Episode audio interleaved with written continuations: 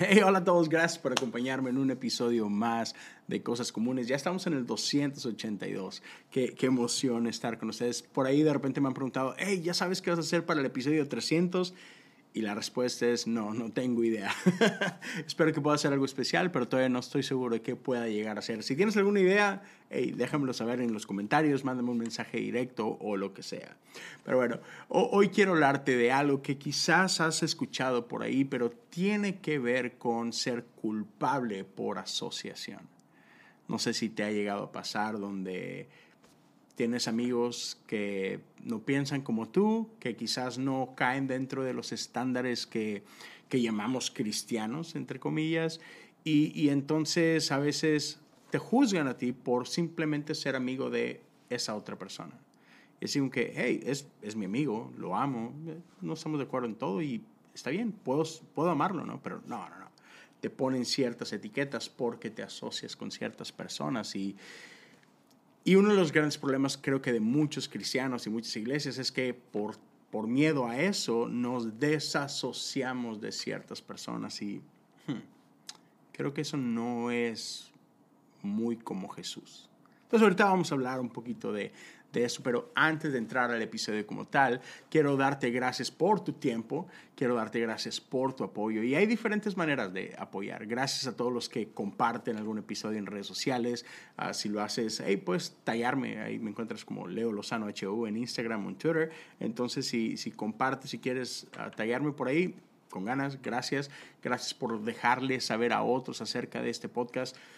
Todas las maneras en las que puedas ayudarme a, a regar la voz, compartirlo, ayuda mucho, ya sea que lo compartas en redes sociales, que le dejes saber a tus amigos así, nada más en persona, de que, oye, ya chicas este podcast o lo que sea. Todo, todo ayuda, todo apoya. Entonces, gracias a los que se dan el tiempo de hacer eso. Igual, si simplemente dejas un comentario, eso ayuda. Si le das like, si te suscribes al canal, si le das share, todo eso ayuda a que sea visible para otras personas que quizás no conocerían de la existencia de esto. Pero también hay otra forma para apoyar y gracias a todos los que ya forman parte de la comunidad de Patreon. Si tú quieres uh, darle una checada, es muy sencillo. Solo ve a patreon.com diagonal cosas comunes. Puedes apoyar desde un dólar al mes, puedes apoyar más si quieres. Hay cierto contenido que es exclusivo y está para aquellos que apoyen con cinco dólares o más.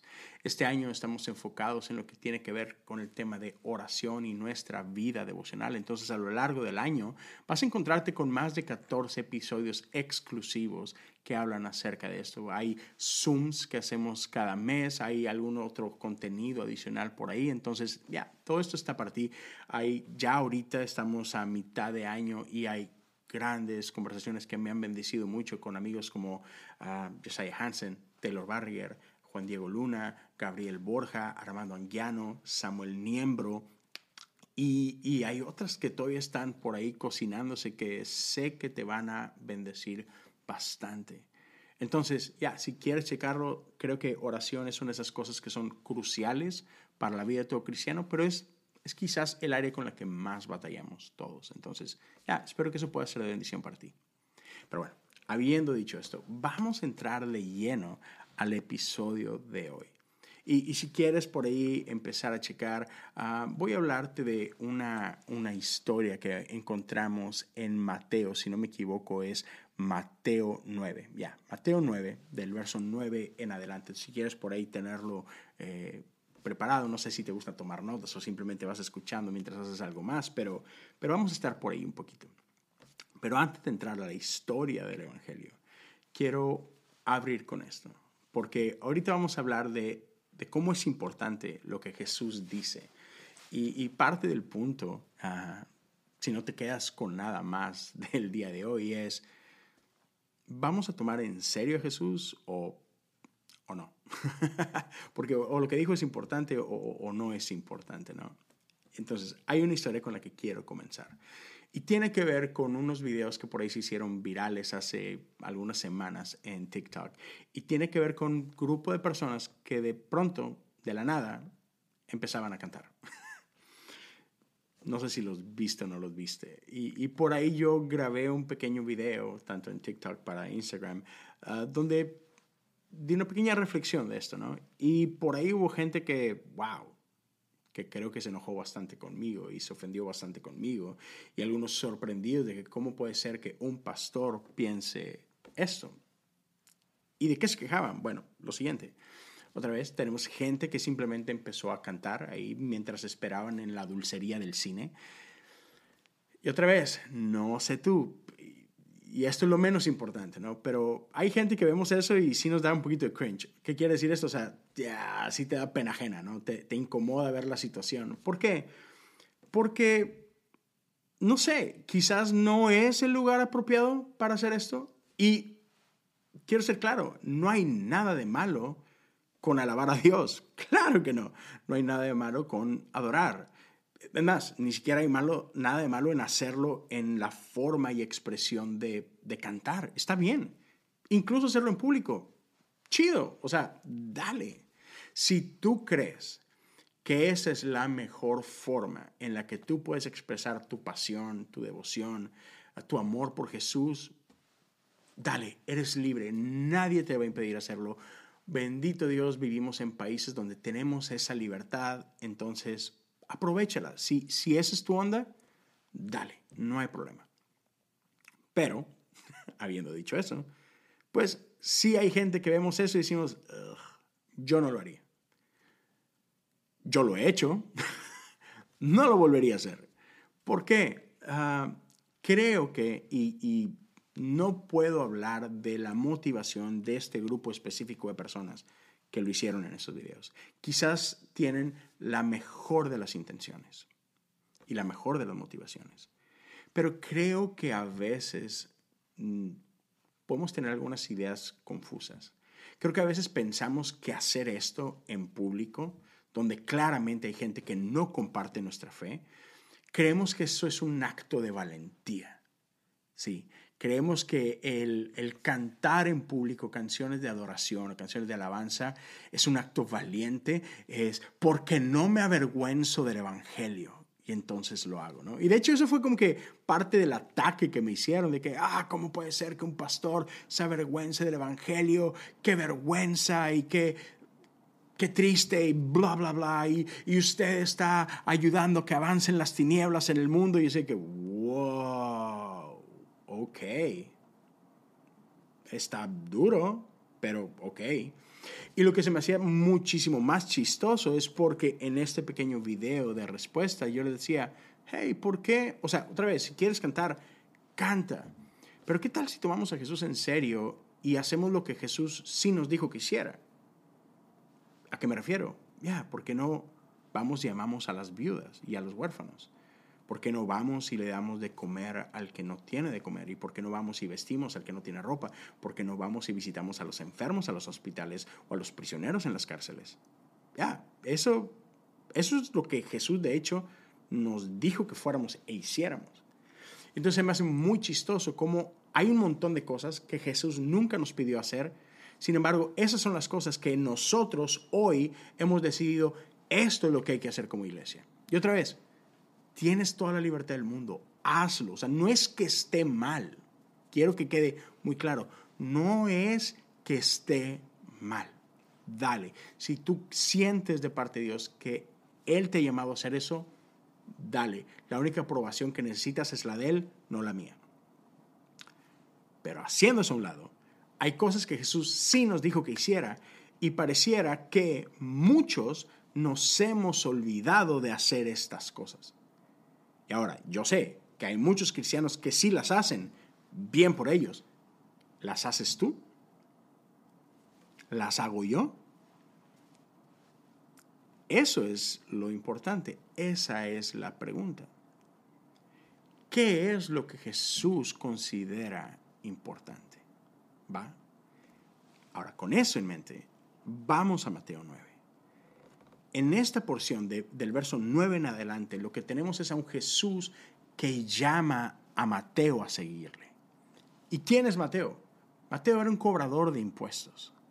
¿Y qué es lo primero que hace Mateo en respuesta a esta invitación de Jesús a seguirle? Es que Mateo hace una fiesta en su casa. ¿Y quiénes están invitados a esta fiesta? Pues los amigos de Mateo. ¿Y quiénes son los amigos de Mateo? Otros a recaudadores de impuestos como él. Y, no solo eso, me encanta, el versículo 10 lo dice así, junto con muchos cobradores de impuestos y otros pecadores de mala fama. ya, es con este grupo de gente con quien Jesús y sus discípulos se sentaron a compartir la mesa. Ahora, eso provocó indignación en mucha gente. ¿En quién provocó indignación? Bueno, en los, en los, llamémoslo así, en los cristianos de su época, ¿no? en, los, en los expertos de la ley, en los religiosos de su tiempo, e, en aquel grupo de personas que se supone que conocen mejor a Dios. fariseos, saduceos y otro grupo de personas. Ellos se indignaron duro cuando vieron a Jesús compartiendo la mesa con este grupo de gente. Tal fue su indignación que incluso mandan llamar a varios de los discípulos de Jesús y hacen verbal su molestia. Y está bien interesante, porque si esa escena tú la traes a nuestro tiempo, se vería más o menos así. Este grupo de personas le dirían a los, a los seguidores de Jesús de que, hey, hey, necesitan cuidar más a Jesús. Ya, esto que Jesús está haciendo no está bien. Porque saben, ahorita Jesús está ganando popularidad. E, el mensaje de Jesús es, la gente lo está escuchando y lo quiere escuchar, pero si alguien toma una foto de esto y lo comparte en redes sociales, se acabó la carrera de Jesús. Ya, olvídate. No lo vuelven a invitar a ninguna iglesia, no lo invitan a ninguna conferencia. olvídate de que le den exposición en los medios de comunicación cristianos. Bye. Jesús es cancelado así porque está con esos. Y no sé si tú has visto parte de eso en nuestro día. Yo conozco gente que ha sido víctima de esto, que al principio lo llamaba este ser culpable por asociación. Ya, cuando, cuando gente que nos hacemos llamar cristianos, de pronto tenemos amistades con gente que no se hace llamar cristiano, que, ¿sabes? Tienen actividades o tienen ideas que no van con lo que nosotros llamamos cristiano, entonces gente se ofende. ¿Por qué? Porque creen que entonces si tú tienes estas amistades, debe ser que estás de acuerdo con ellos. Debe ser que tú también promueves lo que ellos promueven. Eso quiere decir que tú crees lo que ellos creen. Eres culpable por asociación. Si estás con, ellos, eres como ellos. Hmm. Y está súper interesante porque eso no es lo que vemos en la vida de Jesús. Yo conozco amigos que, que han sufrido en sus ministerios simplemente porque han decidido pararse en la brecha con otros amigos y ser solidarios con ellos en momentos de crisis en sus vidas. ¿Sabes? Porque este, es chistoso. Los cristianos tenemos este, código moral, por llamarlo de alguna forma, ¿no? Y tenemos ciertas expectativas de que si te dices cristiano, entonces tienes que creer ciertas cosas y tienes que vivir de cierta manera. Y gracia es una palabra bien chistosa. ¿Por qué? Porque nos encanta la gracia cuando se trata de ser quienes la reciben. Ah, pero nos cuesta la gracia cuando somos nosotros quienes tienen que extenderla a alguien más que la necesita. Y eso, mis amigos, se conoce como doble moral. Y es bastante peligrosa y tóxica y fea. Y debemos de renunciar a ese tipo de cosas. Pero me encanta la respuesta de Jesús, porque Jesús sabía lo que había en el corazón de estos hombres y quizás le tocó hasta escuchar la conversación que estaban teniendo con sus discípulos. Entonces quiero invitarte a escuchar la respuesta de Jesús. Lo puedes ver del versículo 12 al 13. Y Jesús les dice, la gente sana no necesita médico. Los enfermos sí. Y luego añade Jesús y dice, ahora vayan y aprendan el significado de la siguiente escritura. y me encanta eso porque, otra vez, Jesús está hablándole a los expertos de la ley. Básicamente Jesús diciéndole, mm, creo que no les enseñaron esto en el seminario, ¿sabes? O se saltaron esa clase, o de plano no lo aprendieron bien. Entonces, vayan y aprendan bien el significado de la siguiente escritura. Quiero que tengan compasión, no que ofrezcan sacrificios. Pues no he venido a llamar a los que se creen justos, sino a los que se saben que son pecadores. otra traducción diferente, yo estoy leyendo la nueva traducción viviente, dice, hey, quiero misericordia, no sacrificios. Primer punto aquí importante que no podemos dejar de lado. Y esto es otra vez lo que Jesús les está diciendo a ellos. Esto es lo que Jesús nos está diciendo a nosotros. Lo que Él quiere es, es misericordia. Lo que Él quiere es compasión, no sacrificios. Y me encanta como Gregory Boyle lo dice. Gregory Boyle es un padre eh, en, en, Los Ángeles, California. Y él tiene este ministerio increíble que se llama Homeboy Industries. ¿okay? Es un ministerio que, que busca rescatar y bendecir a, a, los cholos, a los pandilleros del área de Los Ángeles. ¿Por qué? Porque normalmente este grupo de personas en Los Ángeles es un grupo de personas que se quedan sin opciones y que viven una vida de ilegalidad, ¿no? Y muchos de ellos terminan en la cárcel por causa de las actividades en las cuales están involucrados. ¿Y qué es lo que sucede? Que nadie quiere darles una oportunidad, ya sea por cómo se ven, por cómo hablan, en su tiempo por sus tatuajes, porque tienen un, un historial de cárcel y entonces cuando salen otra vez, nadie los quiere tocar, nadie los quiere ayudar. ¿Y qué pasa si, si no tienen la capacidad de ganarse dinero de manera legal? Pues van a volver a recurrir a las maneras ilegales que conocen. Entonces, muchos de ellos salen de la cárcel y quieren cambiar. Lo intentan, pero solo reciben rechazo.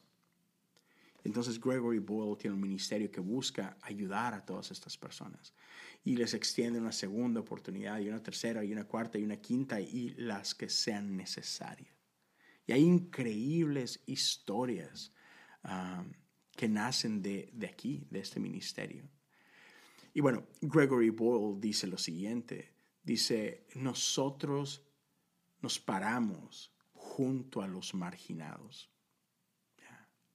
Y en este ejercicio de pararnos en las márgenes, borramos esas márgenes que nos separan, que nos dividen. Dice, nos paramos junto a los satanizados para que cese la satanización. Nos paramos junto a los que han sido desechados para que nunca más gente siga desechando gente como si fueran basura.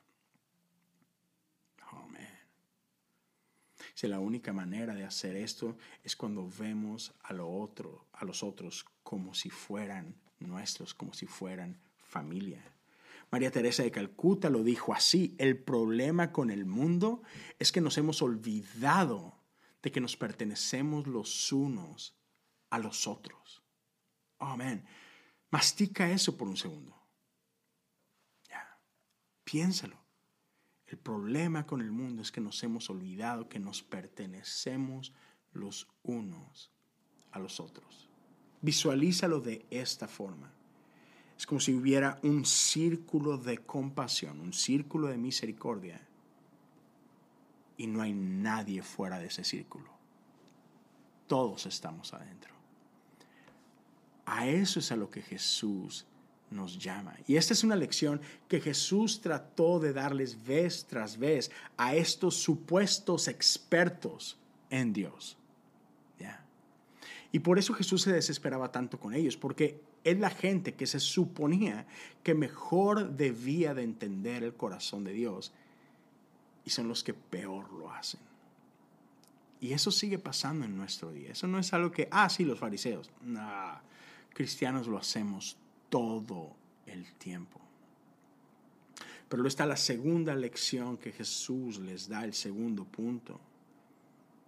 Y él dice, yo no he llamado a los justos, sino a los pecadores. Y me encanta más, el versículo bíblico dice, yo no he venido a llamar a los que se creen justos. Ya ratito hablamos, cerramos con esa idea, pero ya, ¿sabes? Un, ex uh, obispo de la iglesia metodista um, lo decía de esta forma, Jesús solo murió por pecadores. Jesús vino a morir por pecadores. Entonces, mientras tú y yo sigamos resistiendo esta idea, ah, mientras tú y yo sigamos sin reconocer que somos pecadores, amén. No sé si nos podemos sentar a la mesa porque me encanta que la Biblia describe a Jesús como alguien que era conocido como el amigo de pecadores. Él se sentaba a la mesa con pecadores. Y es chistoso. Por eso estos fariseos no, no tenían un lugar en esta mesa junto a Jesús y Mateo y a sus amigos. Porque ellos creían que eran diferentes a ellos. ¿Quieres un lugar en la mesa? Solo reconócelo. Ya, yo, yo también soy de esos pecadores. Esas son las buenas noticias. Que Jesús vino a morir por nosotros. La Biblia lo dice así, en esto ah, conocemos el amor de Dios, que aún siendo pecadores, Él vino a morir por nosotros.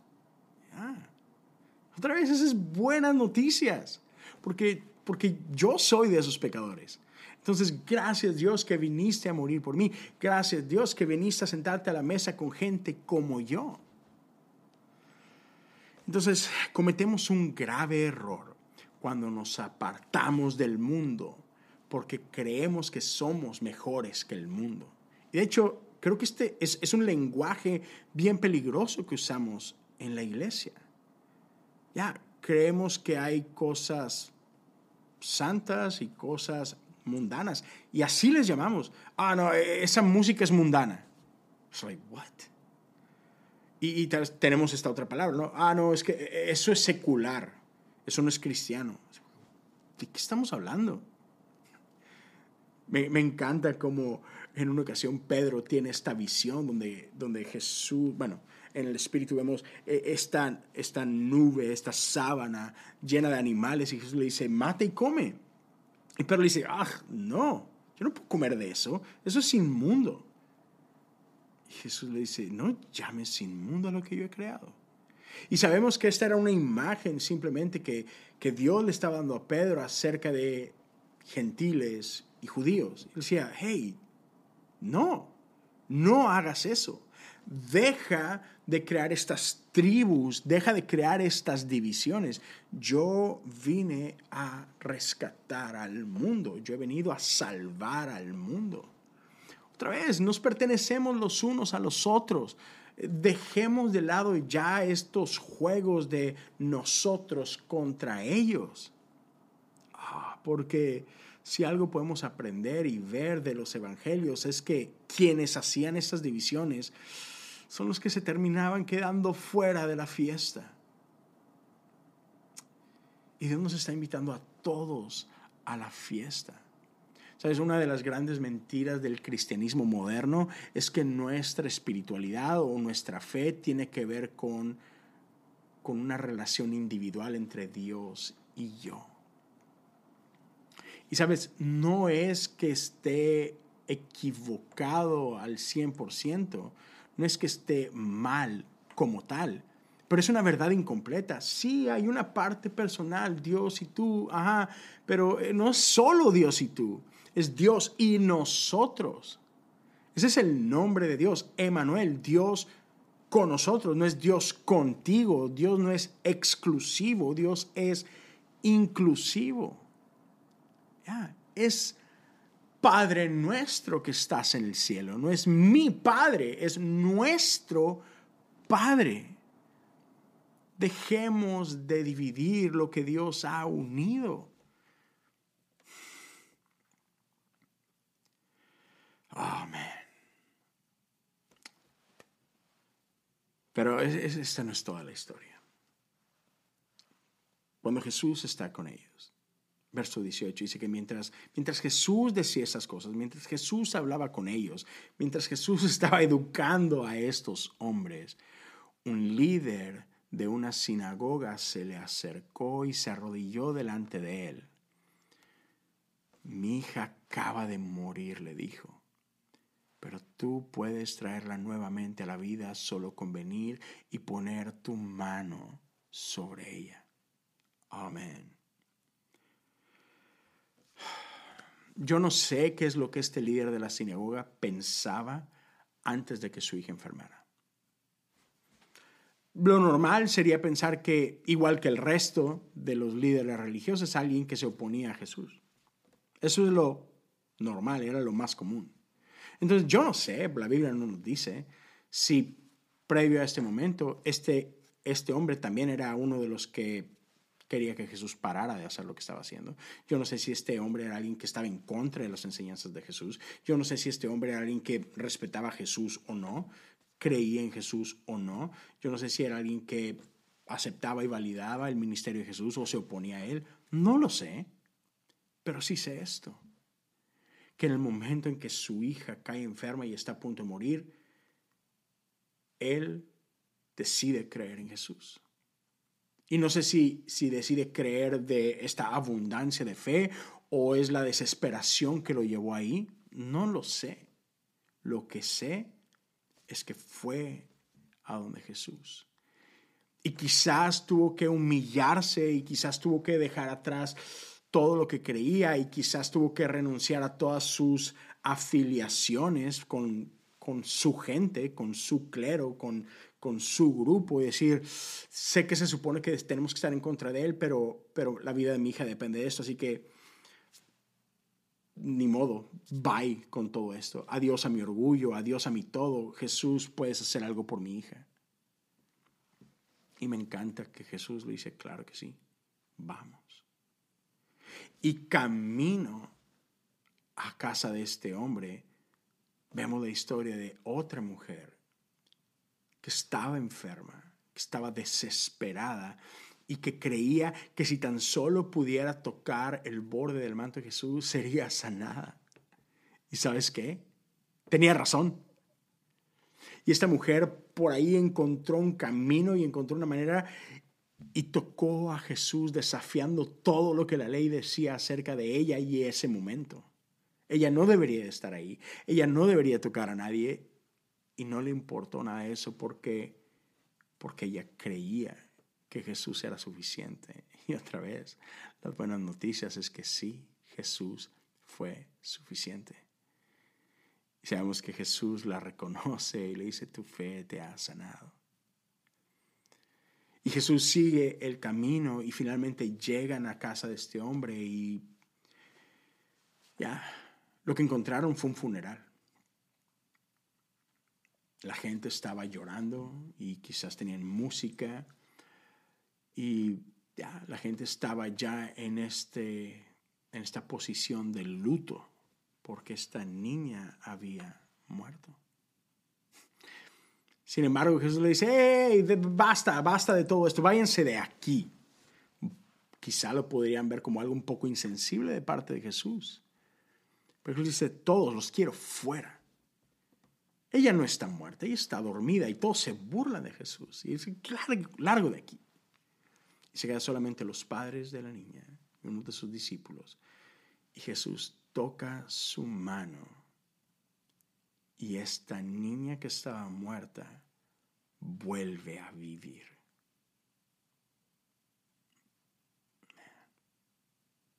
Ese es Jesús. Hmm. Y quiero cerrar con estas dos preguntas que creo que son muy importantes. La primera, ¿quién eres tú en esta historia? ¿quién soy yo en esta historia?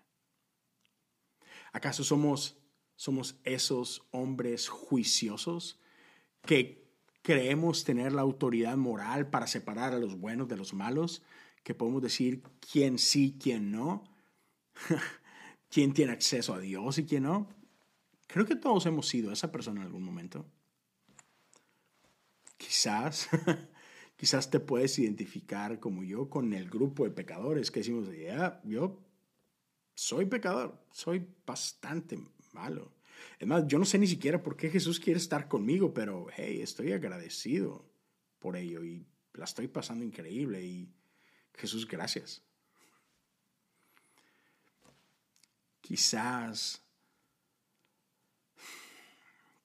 somos alguien desesperados con una increíble necesidad y Jesús es nuestra única esperanza.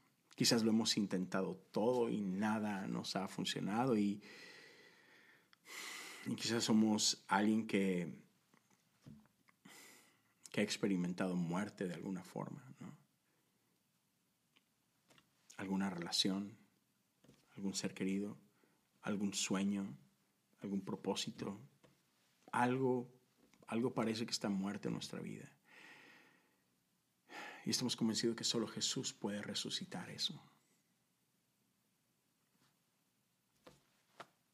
Quizás tú eres esta persona que, está muerta.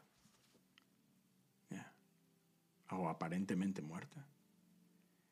Quizás la vida te golpeó de una manera tan brutal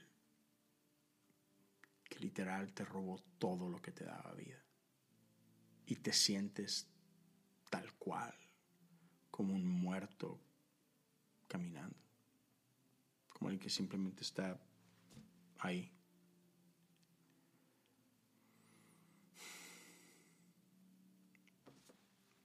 Jesús, Jesús tiene el poder para resucitar todo en ti.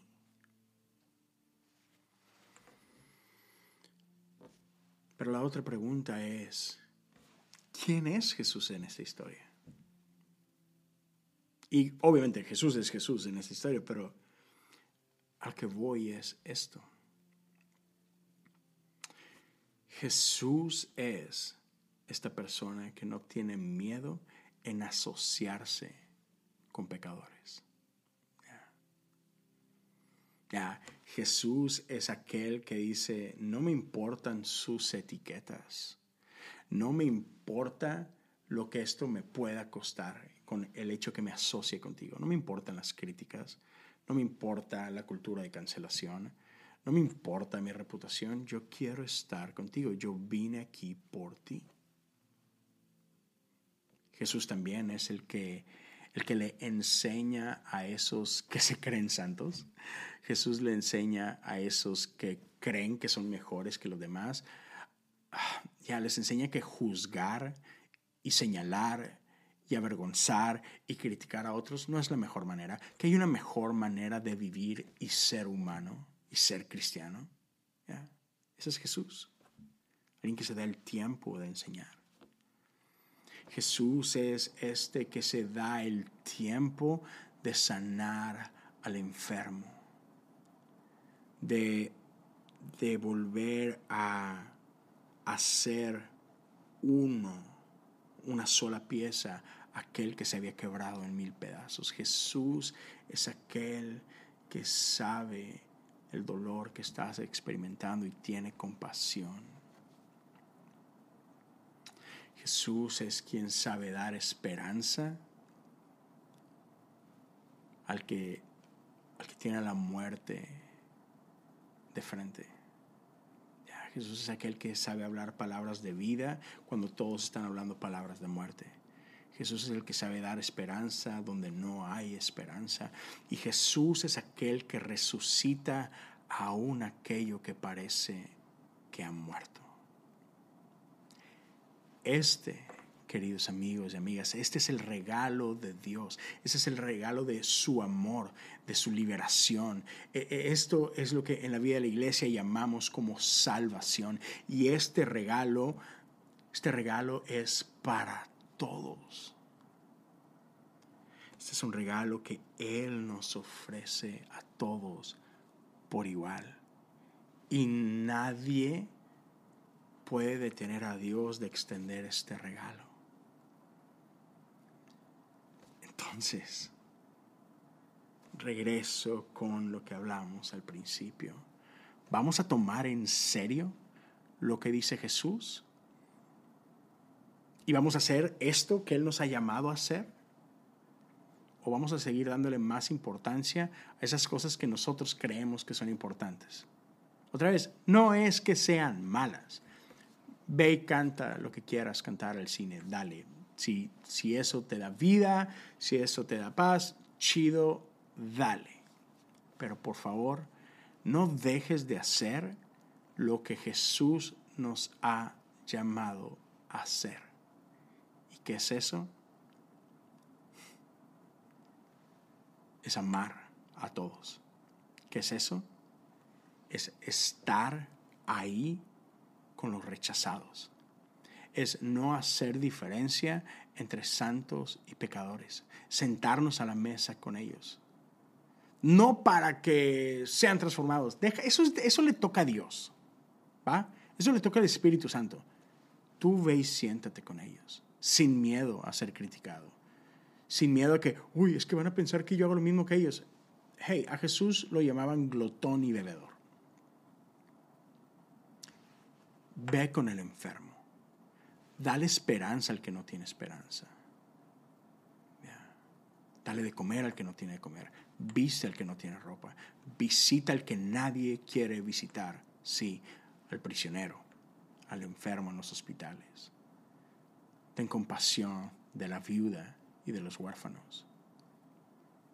Ve a los márgenes con aquellos que están siendo marginados. Porque todos nos pertenecemos los unos a los otros. ¿Cuándo hice esto por ti? Le preguntaron a Jesús. Cuando lo hiciste a uno de ellos. Seamos como Jesús. No tengas miedo. no tengas miedo de la cancelación. No tengas miedo a ser culpable por asociación. Seamos más como Jesús. Gracias por compartir unos minutos conmigo. Espero en verdad que este episodio haya sido bendición para ti. Si tú crees que este episodio puede ser de bendición para alguien más, ayúdame a compartirlo con alguien. Ayúdame a compartirlo en tus redes. Si lo haces, tállame. Déjame saber que, por ahí lo estás compartiendo con alguien. Deja algún comentario. ¿Qué resuena contigo? Ah, ¿qué, te hace ruido? ¿Qué tienes dudas? ¿Qué dices tú? Ay, Leo, no sé platiquemos, mantengamos la conversación abierta. Puedes comentar en la sección de comentarios, puedes mandarme un mensaje a directo si, si lo prefieres así. Ya, los canales de comunicación están abiertos. Gracias a todos por acompañarme el día de hoy y espero que podamos encontrarnos una vez más la próxima semana. Dios te bendiga.